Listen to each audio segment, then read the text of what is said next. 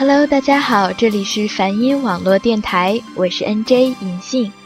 上次我们谈论到了大师们的爱情，今天我们来继续这个话题。今天这个故事是关于沈从文和张兆和的。沈从文大家都非常熟悉了，我便不多做介绍。沈从文小学都没有毕业，却对文学有着极高的天赋。二人相遇的时候，沈从文已是靠着文章小有名气了。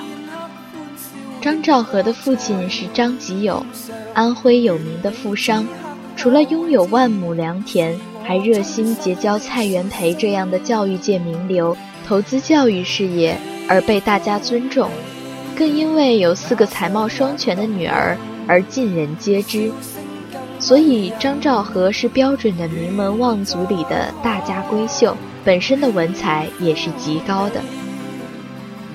他们的相遇是在学校里，沈从文被胡适聘到上海公学讲课，本来准备的好好的，却没想到有众多慕名而来的学生，于是他站在讲台上一句话也讲不出来，脸憋得通红。沉默了十几分钟之后，才憋出一句话来：“你们这么多人，我都要哭了。”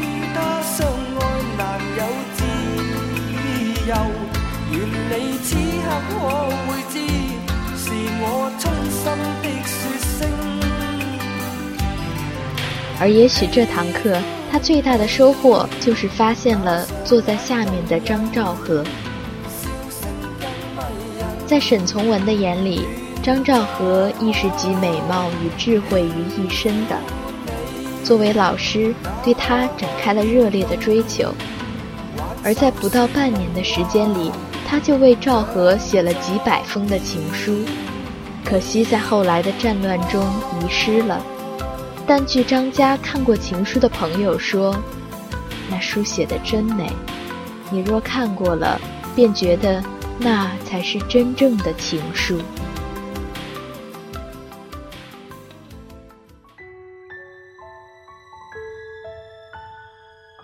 幸运的是，也有个别的发表在了当时的报刊上。这里给大家读一首：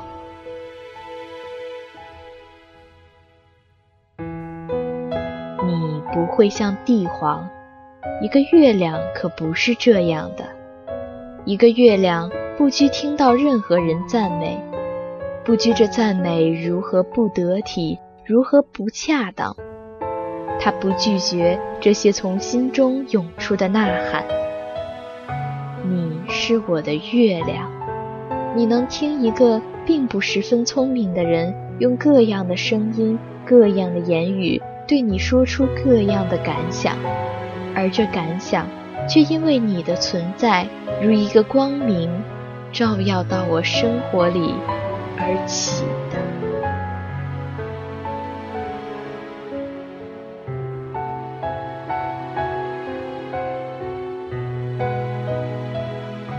由于张兆和在家中排行老三，沈从文又经常管赵和叫三三，后来赵和又管沈从文叫二哥。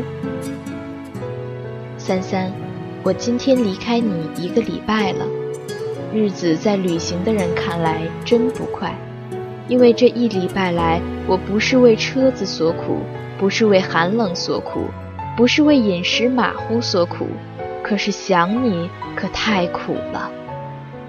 三三，我方知道分离可不是年轻人的好玩意儿，你只瞧，如今还只是四分之一的分别。已经当不住了，还有二十天，这二十天该怎么办呢？三三，我想起你中宫时，我记起我当年的梦，但我料不到的是，三三也会这么爱我，让我们两个永远那么要好吧。我回来时再不会使你生气了。我在船上学得了反省。认清楚了自己的种种错处，只有你方能懂我，并且原谅我。三三，想起我们那么好，我真得轻轻的叹息。我幸福的很，有了你，我什么都不缺了。三三，我只是喜欢为你写信，我真是个没出息的人，真想凡是有人问到你，我就答复他们，在口袋里。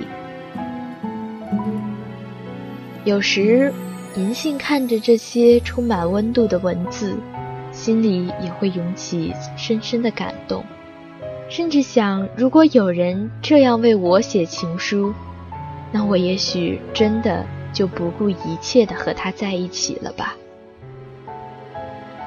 银杏一直向往那个时代的爱情，还因为这份深沉和含蓄。那时候虽然自由恋爱被大众所接受，但还不能太频繁的去找一个女子，于是情书就成了最好的交流方式。以前我的语文老师总说，文字是有感情的，有表情的，通过文字你就能感受到写字的人当时的状态。深以为然，沈从文就是用这种很绅士却炙热的方式追求着张兆和。每天都有很多封信送到张家赵和小姐那里，只可惜张兆和当时还太小，只是倾慕这位老师。作为外语系的学生，总是去旁听中文系的沈从文的课，却并不是爱沈从文。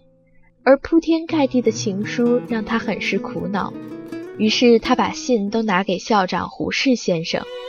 胡适看完信说：“他非常固执地爱着你。”张兆和却说：“可我非常固执的不爱他。”在这里，银杏又想感叹一下了，因为当时胡适还想撮合两个人呢，说：“我跟你父亲是同乡，不如我帮你说说去。”现在看来，一位大学校长知道底下的教职工在追学生，不但不生气，还主动撮合。真是非常人性化，而我也觉得可能是那个年代造就的吧。现在老师死乞白咧的追一个学生，也许会被大家认为是丑闻一桩。人们的心态都不一样了，这些事情放在那时，放在那些人身上，就具有一种独特的美感。也许这就是纯粹吧，就像雪，自己至清至纯，便不会被玷污。铺天盖地之后。反而会净化世间的一切。我爱你是多么清楚、多么坚固的信仰。我爱你是多么温暖、多么勇敢的力量。我不管心多伤，不管爱多慌，不管别人怎么想，爱是一种信仰。把我。身旁后来，张兆和也许被这份感情打动了吧，一来二去，也就默许了他的追求。那年的七月十二日，沈从文的信函竟长达六页，而张兆和在当天的日记中写道：“看了他这封信，不管他的热情是真挚的，还是用文字装点的。”我总像是自己做错了什么而陷他人于不幸中的难过，但他这不顾一切的爱却深深感动了我。在我离开这世界以前，在我心灵还有一天有知觉的时候，我总会记着，记着这世上有一个人，他为了我把生活的均衡失去，为了我舍弃了安定的生活，而去在伤心中。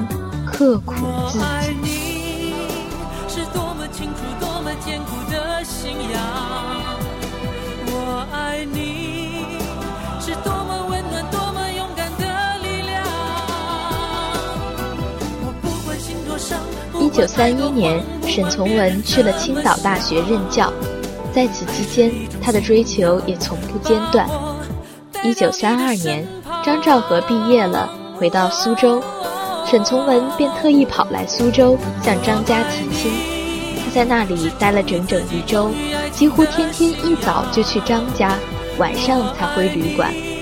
而腼腆的文人是回到青岛之后，才托二姐允和向赵和的父亲询问意见。父亲很开明，对儿女的感情从不干预。于是允和发了一封一语双关的电报，只有一个字“允”。而张兆和后来怕他看不懂，又发了一句话：“乡下人来喝杯甜酒吧。”这其实啊是赵和和沈从文的一个约定。沈从文说：“倘若你父亲同意了，你就给我派封电报，说乡下人来喝杯甜酒吧。”其实有的时候，这种恋人之间的密语就非常的甜蜜，甚至很多年之后，当你们在谈论起这件事情，世界上所有的人都不懂，只有你们两个人心知肚明，并且知道他后面的一切故事，会心一笑的时候，真的就是那种此时无声胜有声的感觉。银杏就非常向往我跟我未来的那一位，能有自己这样的小秘密也好，小暗语也好。就好像我们是世界上独一无二的一双人，我们有自己的世界。他们结婚后的前几年感情非常的融洽，后来在沈从文的很多文学作品中，许多形象都是源自张兆和的，皮肤黑而漂亮，比如《边城》里的翠翠，《长河》里的夭夭，他用这些来表达对妻子深切的爱意。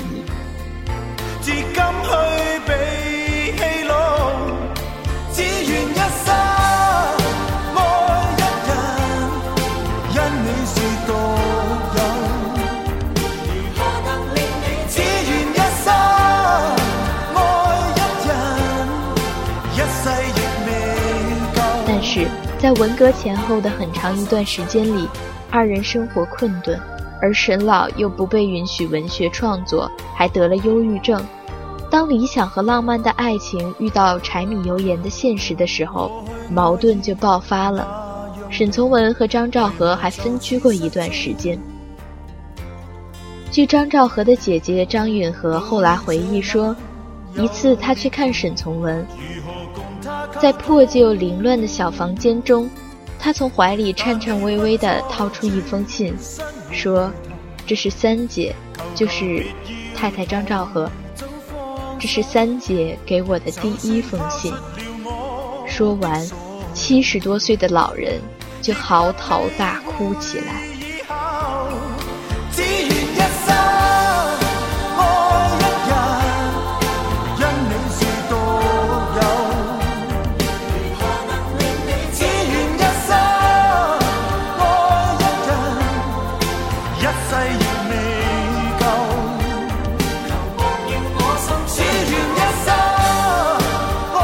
好在文革结束之后，沈老被请到中国社会科学院工作，有了房子，配了车子，过上了好的生活。两人的晚年还是非常幸福的。其实，在银杏看来，张兆和答应沈从文，并不是真的爱他有多深，或许是被感动，又或许出于一种负罪感，我们不得而知。但很明显。情感的投入是不成比例的。沈从文有着典型的文人的简单、执着、浪漫和感性，而张兆和却是有着实际考虑的。尤其是在生活困难的时候，张兆和无法理解沈老对古董文物痴痴的收藏，总觉得连柴米油盐都保证不了，那样的生活是打肿脸充胖子。而胡适很早就对沈从文说过。这个女子不能了解你，更不能了解你的爱，你用错情了。不要让一个小女子夸口说她曾碎了沈从文的心。这人太年轻，生活经验太少，故能拒人自喜。他不懂你的心，假装冷静。他不懂爱情，把它当游戏。他不懂表明相爱这件事，除了对不起就只剩叹息。他不懂你的心为何哭泣，窒息到快要不能呼吸。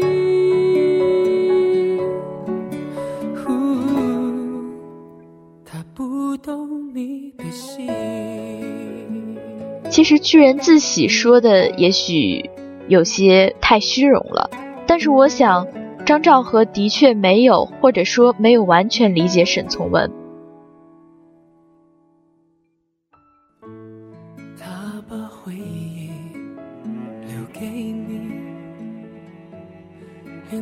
张兆和曾经说过：“不许你逼我穿高跟鞋、烫头发了，不许因为怕把我一双手弄粗糙而不叫我洗衣服做事了。吃的东西无所谓好坏，穿的用的无所谓讲不讲究，只要能够活下去，已是造化了。”其实我倒是挺欣喜于见到张兆和这样一位名门闺秀，在结婚之后能够这样的务实，甚至把自己放的很卑微。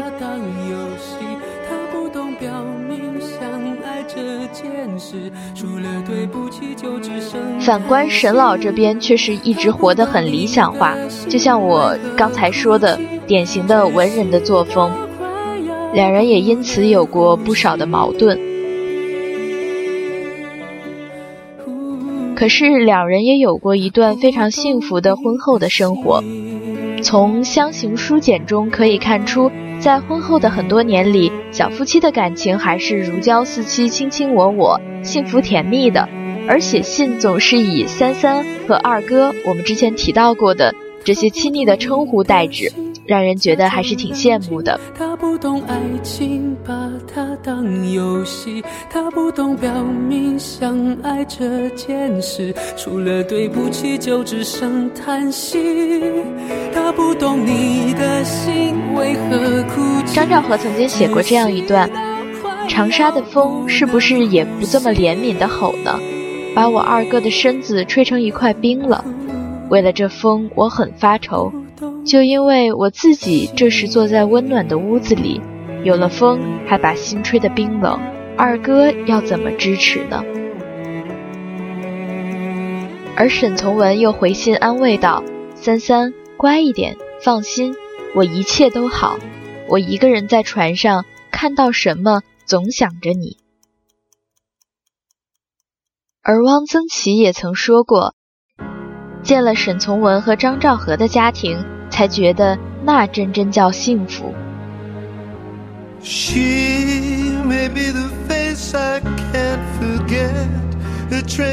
其实，银杏又想到了有一种，可以叫皮格马利翁效应吧。也许在沈从文的心目中，张兆和是他抽象化了之后的一个女神的形象。怎样都很好，他甚至把这种爱升华到了一种剥离现实生活的感觉，我形容不上来。但也许作为诗人，作为作家，他需要有这样一位女神来让他的梦想照进现实。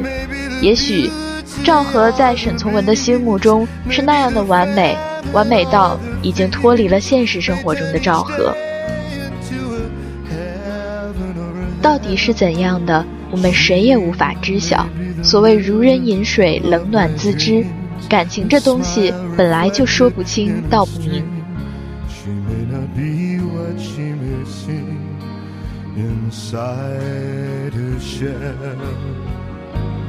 而张兆和在沈从文逝世后，开始整理丈夫的文稿。她给他们两个人之间的婚姻下了这样一个结语：从文同我相处。这一生究竟是幸福还是不幸呢？得不到回答。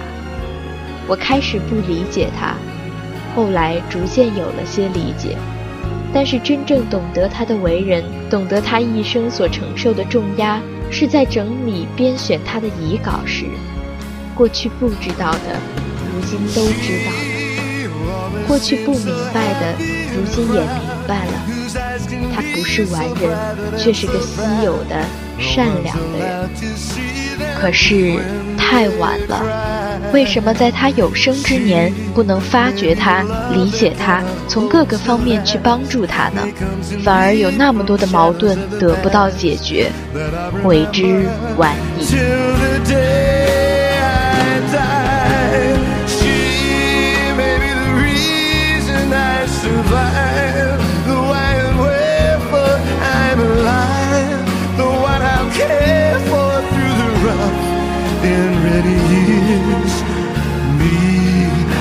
Take her laughter and her tears and make them all my souvenirs. For where she goes, I've got to be.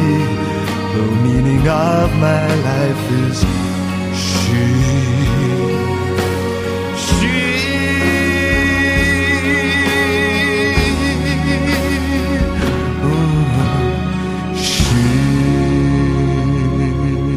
对沈从文的理解，正如胡适所说，太少。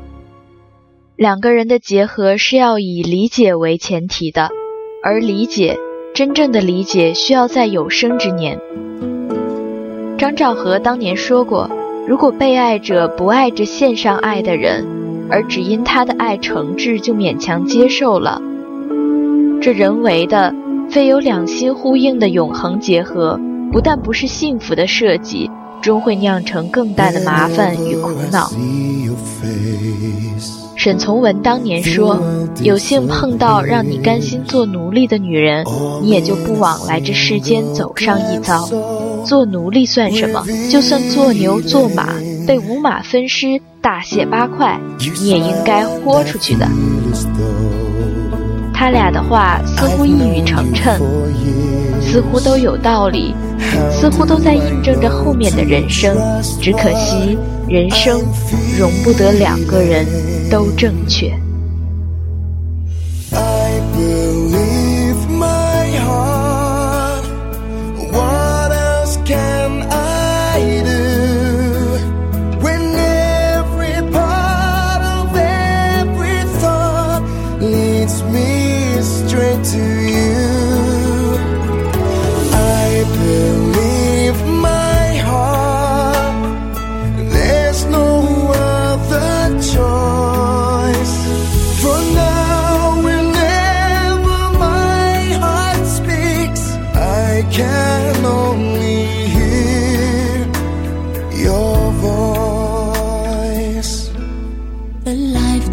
作为自己来说，我不太赞成因为感动或者愧疚就在一起。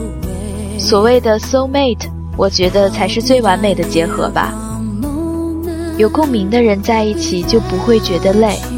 当柴米油盐取代了情书满天的世界，许多的问题就会凸显。怎样在必将出现的审美疲劳中找到一生一世的幸福的秘诀？我想是每个人都要认真思考的问题吧。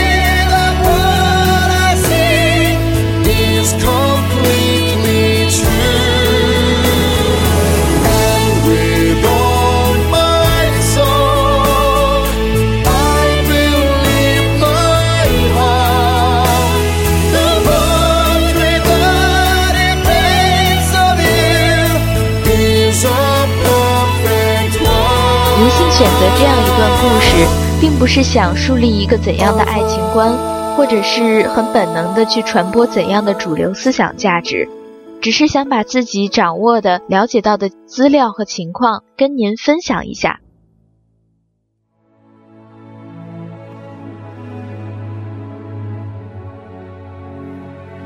同一个故事，每个人的观点或者是看重的地方，也许都不一样。那我也十分欢迎各位听众朋友在下面留言，我们一起讨论。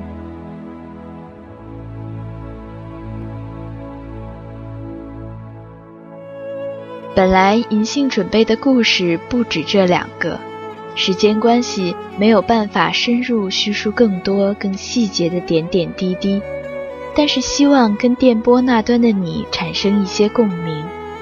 每个人或多或少都期待着一份纯粹的感情，高尚的、执着的、炽烈的。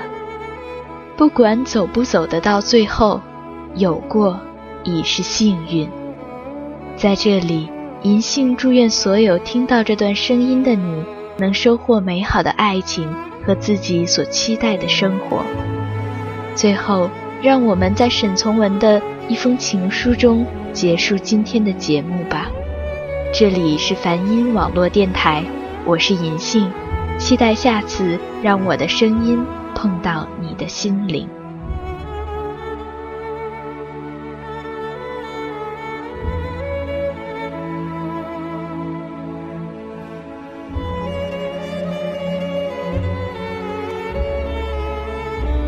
一个白日带走了一点青春，日子虽不能毁坏我印象里你所给我的光明，却慢慢的使我不同了。一个女子在诗人的诗中永远不会老去，但诗人他自己却老去了。想到这些，我十分犹豫了。生命是太脆薄的东西，并不比一株花更经得住风雨。用对自然清新的眼反观人生，使我不能不觉得热情的可真，而更看重人与人凑巧的葛藤。在同一人世上，第二次的凑巧是不会有的。我生平只看过一回满月。我也安慰自己过，我说，我行过许多地方的桥，看过许多次数的云，喝过许多种类的酒，却只爱过一个正当最好年龄的人。